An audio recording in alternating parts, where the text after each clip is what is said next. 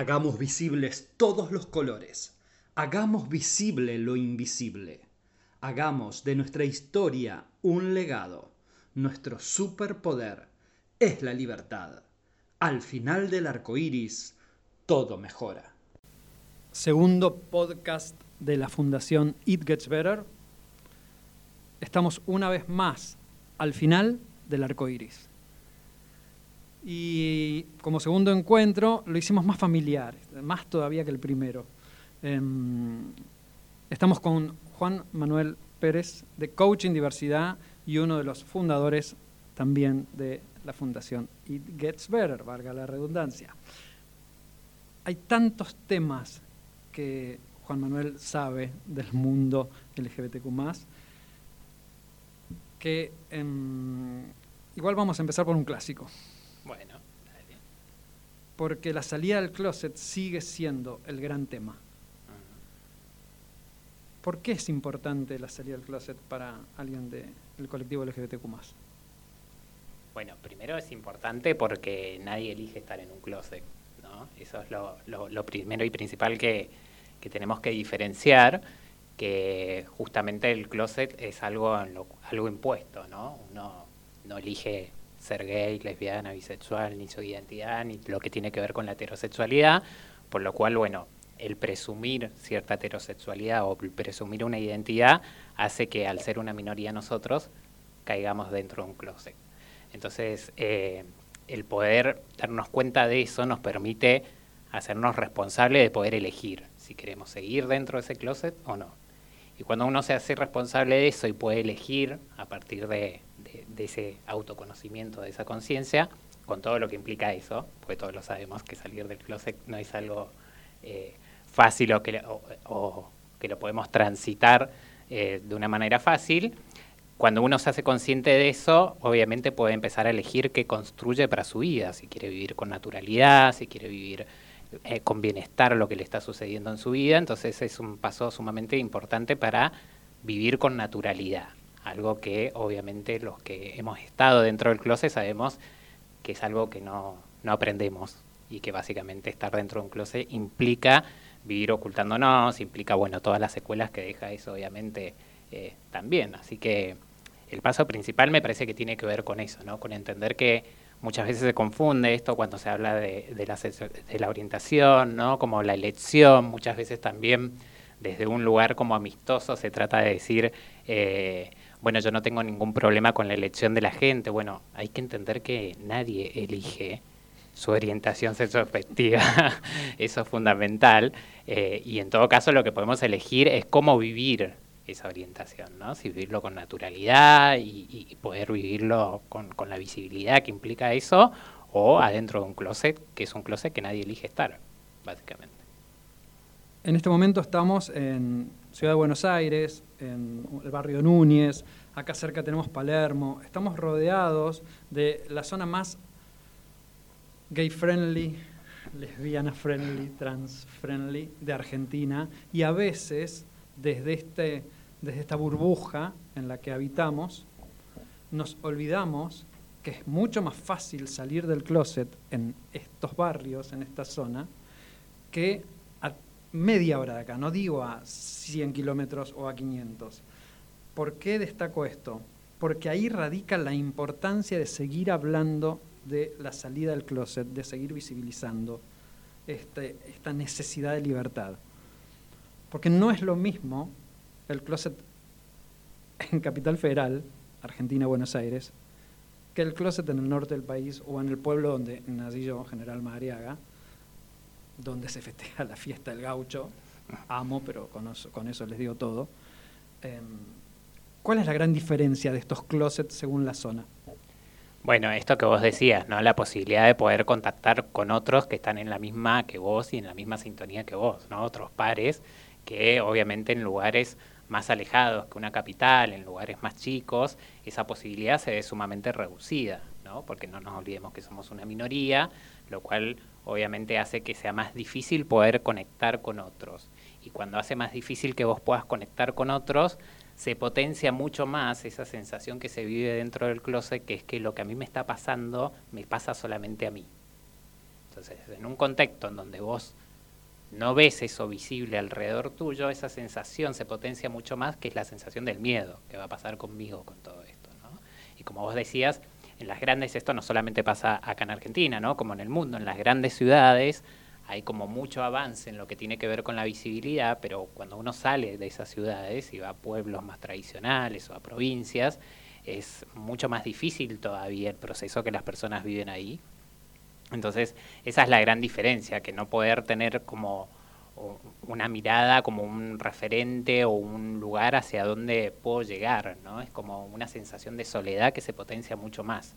Y para eso también es tan importante esto que vos decías de, bueno, de hablar del tema, de visibilizar eh, esto que, que, hacemos con Ike Better, de que pueda llegar un mensaje positivo para esa persona que se está sintiendo sola en ese momento.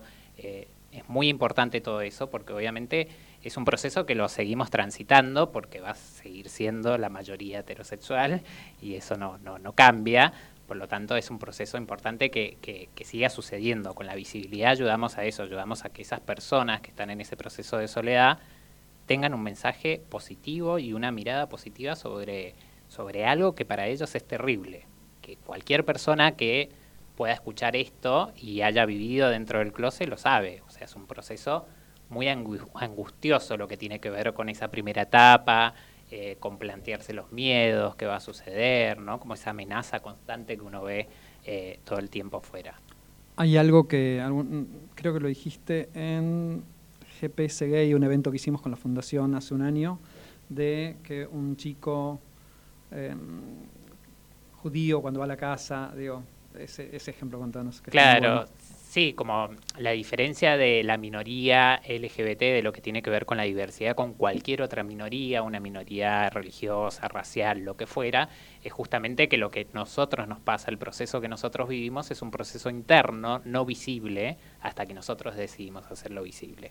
Por lo tanto, ese es un proceso que se vive en absoluta soledad, a diferencia de cualquier otra minoría, que obviamente es una minoría que no solamente es visible lo que le está sucediendo, sino que además eh, suele tener la contención de su entorno, de su contexto familiar o de su entorno más cercano, ¿no? Eh, cosa que a nosotros no nos pasa porque hasta al contrario, podemos recibir hasta los mensajes más terribles de ese entorno, pues ese entorno no sabe que nosotros estamos procesando y atravesando esa etapa. Entonces la gran diferencia que hay es justamente eso, que uno el closet lo... Primero que es un closet que uno no elige, ¿no? Esto que hablábamos al principio, sino que uno se encuentra en ese lugar y cuando se encuentra en ese lugar es muy difícil encontrar las herramientas para salir porque es un lugar que uno lo, vive con total soledad. No hay alguien que te pueda ayudar a salir de ahí. Eh, en una de las charlas que diste, eh, hiciste un ejercicio con, con les presentes y les preguntaste quiénes de jóvenes o de adolescentes habían tenido alguna persona LGBTQ dentro de su vínculo más cercano. Mm, habría 250 personas la vez que lo hiciste y creo que levantó la mano una sola persona. Y ahí entramos en el segundo tema, que es la importancia de los referentes. ¿Por qué es tan importante un referente? Bueno, justamente por esto, ¿no? Cuando, un, cuando uno tiene un referente, lo que ve es, que es naturalidad. Lo que a mí me pasa es natural y es algo que está bien. Cuando uno no tiene un referente, esta sensación de soledad y de angustia, porque uno en, esa soledad y angustia lo que, lo que está viendo es una amenaza constante, lo que uno se plantea, lo que a mí me pasa es algo que está mal, no, bueno, todo lo que puede llegar a construir uno a través de sus interpretaciones. Cuando aparece un referente, ese referente lo que me está diciendo y me está mostrando es que lo que a mí me pasa está bien, es totalmente natural y normal no tiene nada de malo y que puedo tener una vida eh, maravillosa, genial, como yo la quiera planificar. Entonces la importancia de la referencia tiene que ver con eso, que es algo que nosotros, si analizamos nuestra cultura, analizamos lo que nos ha pasado a lo largo del tiempo, es algo que no lo hemos encontrado en ningún lugar. O sea, si analizás la literatura, todo lo que tiene que ver con la literatura era el cuentito de la pareja heterosexual, o sea, no tenías una visión diferente con relación a eso. Si vas al cine era exactamente lo mismo, si vas a, cualquier espacio que vos transitaras, la norma y lo que se te instalaba tenía que ver con la heterosexualidad. Entonces, es imposible encontrar una referencia que a vos te diga eso es natural y lo puedes vivir con total normalidad. Entonces ahí es muy importante esto de la visibilidad y de poder tener un referente que obviamente cuando cada uno de nosotros somos visibles con lo que, con lo que somos y nos mostramos, estamos siendo un referente para cualquier persona que quizás no lo sabemos, que está al lado de nosotros y no lo sabemos. Desde la plataforma La Q, que es que estamos habitando este podcast, desde It Gets Better, desde cada una de estas conversaciones, lo que buscamos es alimentar la visibilidad, alimentar la posibilidad de que otros vean esto que estás diciendo, la naturalización de la maravilla que es ser parte del colectivo LGBTQ. Es más, quienes eh, no son parte del colectivo LGBTQ, y lo digo desde una mirada muy personal, se pierden una mirada diversa de la vida misma, porque ser parte del colectivo LGBTQ es una filosofía de vida de diversidad y de empatía fantástica, enorme, una vez que uno se encuentra fuera del closet abrazando esa libertad. Tal cual.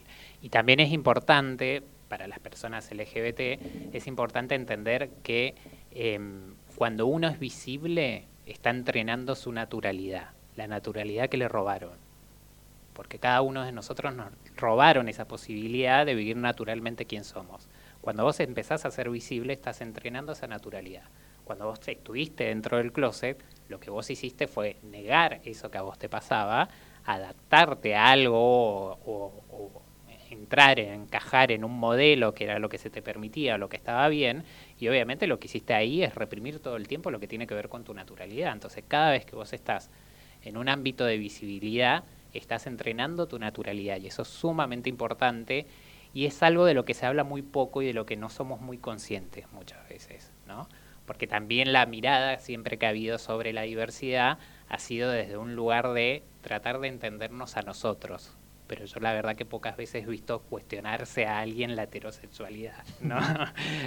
y lo que puede llegar a provocar, ¿no? Eso de la heterosexualidad y, de sentir el poder de la heterosexualidad y todo lo demás. Entonces, eh, es sumamente importante para las personas LGBT empezar a ser conscientes de lo importante que es la visibilidad, entrenar nuestra naturalidad, lo que hemos vivido, lo que nos ha provocado, aquello que hemos vivido, el estar dentro de un closet, ¿no? Empezar como cada vez a ser más consciente de eso, que me parece que es también un poco el desafío que se viene, ¿no? Hay como, acá en Argentina tenemos como la suerte eh, de ser un país muy avanzado en algunas cosas que tiene que ver con las leyes. Yo siempre digo, es, eh, estamos muy avanzados en, el derecho, pero falta el hecho, ¿no?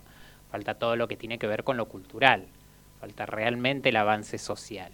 Y ese me parece que es el momento de ahora, ¿no? Como empezar a hacernos cargo que eso depende de cada uno de nosotros y que depende de que nos hagamos responsables de que eso suceda, ¿no? Que nos hagamos responsables de que suceda y de ser conscientes, ¿no? De, bueno, de lo que hemos vivido, lo que causa eso, de, que, de revertirlo para que no lo sigan viviendo otras generaciones, bueno, ¿no? Como empezar a, funcionar desde ese lugar. Eh, básicamente lo que falta todavía es lo que tiene que ver con lo social. Hay, hay, hay algo de lo cultural que todavía no cambia, si bien eh, al, avanzar las leyes hace que la, sociedad también abra un poco la cabeza. Eh, no deja de ser difícil todavía en muchos sectores, esto que vos decías al principio, eh, una cosa es la ciudad, otra cosa son lugares más pequeños, provincias o lugares donde son más conservadores. Entonces obviamente hay un cambio que todavía en lo social cuesta Cuesta porque todavía no hay eh, una mirada clara sobre el tema, todavía está mucho la duda sobre la elección o no la elección, ¿no? Bueno, si alguien elige o no elige, eh, todavía está como muy cuestionado eso, ¿no? Desde un lugar, desde una mirada desde afuera de la diversidad. Eh, entonces, bueno, lo social y lo cultural es lo que todavía necesitamos que avance y avance mucho más. Y como decía, eso es fundamental cada uno desde su lugar a aportar su granito de arena, ¿no? Hacernos cargo que eso es algo que lo tenemos que cambiar nosotros, ¿no? Y a, empujar desde abajo para que eso suceda. Y eso sucede desde, desde, cada uno, desde su lugar, a través de las redes, desde, su visibilidad, ¿no? Desde mostrarse naturalmente, es lo que hace que el otro, bueno, pueda ir abriendo la cabeza y pueda ir desconstruyendo los prejuicios que ha ido armando en relación a eso. Eh, cada semana charlas con muchas personas del colectivo de manera privada, en sesiones. ¿Cuál es la problemática que encontrás que es común a la mayor parte de las personas que, con las que hablas? Bueno, en lo que tiene que ver con, con, con esto, la salida del closet, la problemática común tiene que ver con qué va a pensar el otro. Ese es como el miedo, el fantasma o el monstruo más grande que hay todo el tiempo con relación a esto de qué va a pensar el otro, qué va a decir al otro.